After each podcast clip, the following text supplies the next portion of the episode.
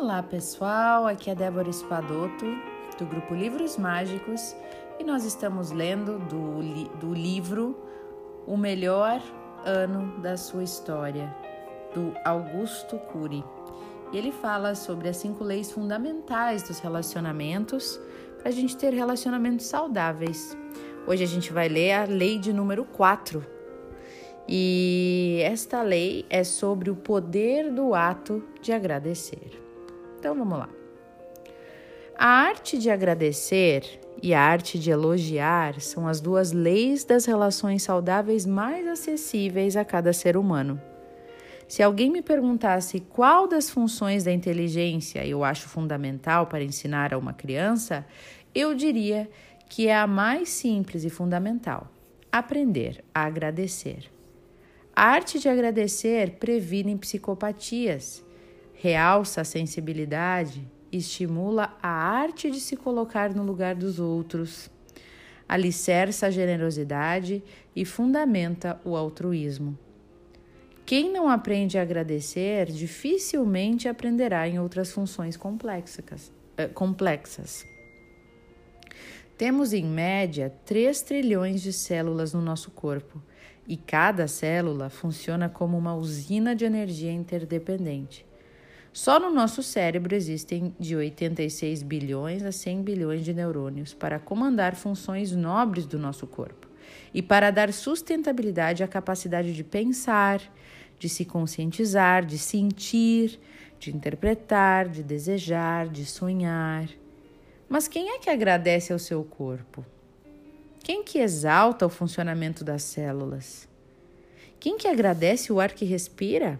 O coração que pulsa? O fígado que desintoxica? Quem que agradece os rins que filtram? Cerca de um milhão de pessoas se suicidam por ano em todo o planeta. Um milhão. É um número altíssimo, fora outros tantos milhões que tentam o suicídio e que felizmente não conseguem. Ninguém que pensa em suicídio quer, na verdade, exterminar a vida, mas quer exterminar sua dor, seja ela qual for e a dor emocional poderia ser diminuída e até esvaziada se aprendêssemos a nos deslumbrar com a existência. Todos nós precisamos reclamar menos e agradecer mais. Nós lutamos pela vida, não fomos atores coadjuvantes dos nossos pais. Não foram eles que nos escolheram, não foram eles que nos escolheram. Nós somos responsáveis diretos pela nossa vitória. Mas quem exalta a vida como um fenômeno de altíssima complexidade? Quem que agradece a seu patrimônio genético? Quem que se sente um personagem épico na dantesca disputa pelo direito à vida em uma sociedade que valoriza excessivamente a cultura das celebridades? Sonho que não apenas adultos, mas homens e mulheres e jovens, incluindo adolescentes, possam ler esses capítulos e se sentir um pouco menos seres humanos épicos, com uma incrível garra para escrever uma belíssima história. Nós ficamos fascinados com a internet, com a TV em três dimensões, com os celulares ultra inteligentes, mas não ficamos fascinados com a vida que pulsa em nós somos injustos. Não são poucas as vezes que vivemos superficialmente, reclamando das dificuldades, nos diminuindo diante das perdas ou até em alguns casos invejando o sucesso dos outros, né? Outra vez estamos sendo injustos com o nosso passado. Pessoas inteligentes devem saber que quem homenageia a vida vive melhor, ama mais, relaxa-se com profundidade e se protege de maneira sólida. E de sobra, cobra muito menos de si e dos outros. Então tá aí. Olha o que ele diz no capítulo de hoje, né, na questão de aprender a agradecer. Então é isso, pessoas inteligentes sabem que quem homenageia a vida, quem engrandece a vida, quem agradece a vida, ama mais, vive melhor, né? E se delicia, se encanta com a profundidade que, a, que tem a vida.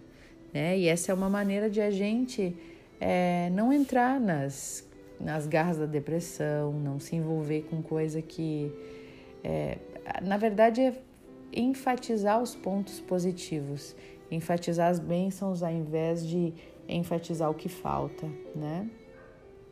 Isso é muito legal. Um, e você? Você sabe agradecer todos os dias? Você sabe acordar de manhã e a primeira coisa que pensar é obrigada por estar vivo mais um dia? Obrigada por eu ter um trabalho ao invés de putz, já tenho que ir para o trabalho, que saco. Obrigada por eu ter mais um dia de vida, obrigada pelo meu corpo estar funcionando, obrigada pelas coisas estarem no seu lugar, né? Só quando a gente perde as coisas que a gente tem é que a gente começa a dar valor para elas. E por que que então não cuidar, né? Não dar, não apreciar de verdade? Eu gosto daquela frase que diz: "E se amanhã você acordasse, se você fosse dormir hoje, e amanhã você acordasse só com aquilo que você agradeceu hoje, será que você teria que tipo de vida?" O que, que você tem agradecido da sua vida? Então, o exercício de hoje, o desafio de hoje, é que você pegue um papel, uma caneta e você possa, em uns minutinhos, só com você mesmo, escrever tudo aquilo pelo que você é grato na sua vida. Pode ser muitas coisas, podem ser duas, pode ser uma coisa. Pelo que você é grato, coloca lá tudo que vier na cabeça tudo que você gostaria de levar para o dia seguinte se você só acordasse com o que você foi grato hoje. Pelo que você seria grato? Pelo que você não gostaria de deixar para trás? O que você não gostaria de acordar sem? Coloca no papel tudo que você tem de bom na sua vida e que nem sempre presta atenção ou dá valor. Então, agora, pessoal, nós vamos fazer uma pequena meditação de purificação para tudo o que a gente falou aqui sobre o agradecer. Então sente-se ou deite-se e respire profundamente.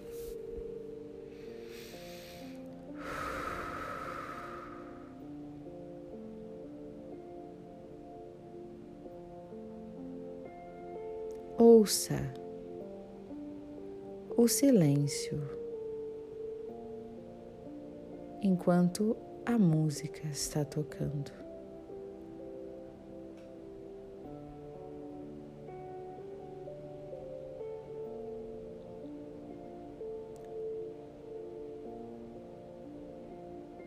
Busque o silêncio.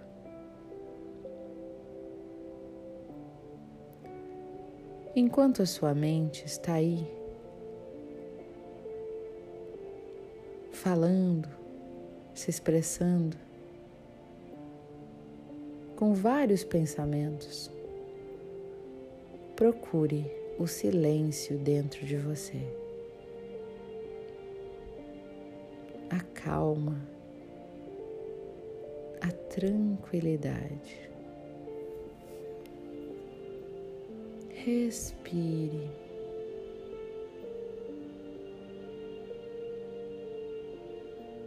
Repare em tudo que você tem de maravilhoso na sua vida.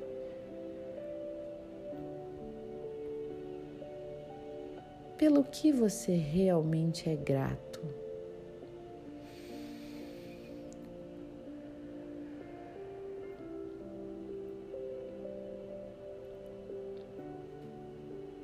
Pense em tudo que você é grato. Pense nas pessoas, na vida que existe em você, no seu corpo, no seu respirar.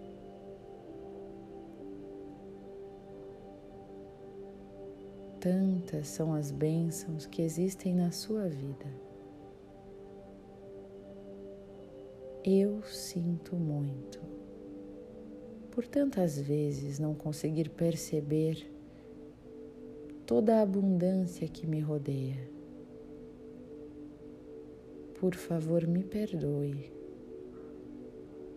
por tantas vezes me fixar apenas no que me falta, ao invés de perceber aquilo que eu já tenho. Eu amo tudo à minha volta e sou grato, sou grato e sou grato. De agora em diante e sempre eu me proponho a acordar a cada manhã com um pensamento de gratidão. E que este pensamento possa me acompanhar ao longo do dia, tornando o meu olhar um olhar de mais amor e gratidão para tudo o que chegar até mim. Eu sinto muito, me perdoe, eu te amo e sou grata.